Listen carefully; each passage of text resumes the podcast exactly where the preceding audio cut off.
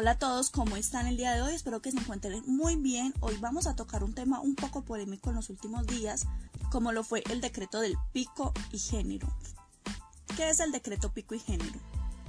En el decreto 106 del 8 de abril de este año, por el cual se imparten las órdenes e instrucciones necesarias para dar continuidad a la ejecución de la medida de aislamiento de Bogotá, se establecen las restricciones de movilidad por género para los próximos días de la cuarentena obligatoria en Bogotá.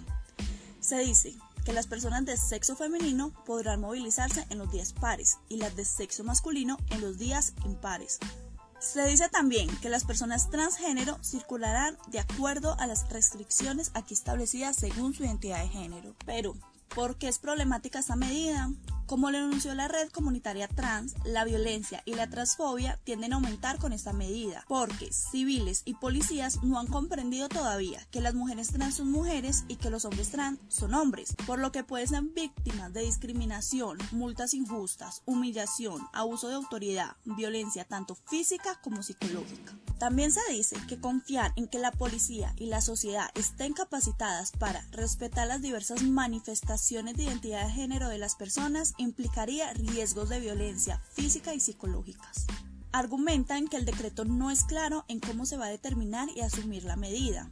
La policía, personal de seguridad de establecimientos, funcionarios públicos, determinarán cómo se ve un hombre y cómo se ve una mujer y qué sucederá con las personas no binarias, puesto que en otros países también aplicaron la medida del pico y género y se han presentado casos de transfobia. Por ejemplo, en Panamá, Bárbara Delgado fue detenida y multada porque según los agentes de policía, su aspecto y el género que indica su cédula no coinciden. Otro caso se presentó en Perú.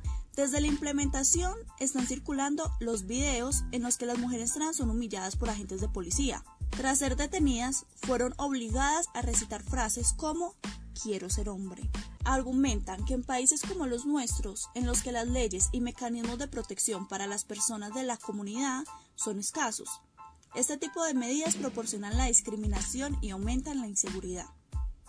La pandemia ha sido lamentable escenario en el que se han remarcado todas las desigualdades sociales. Y te pregunto, para ti, ¿este decreto es discriminación o no?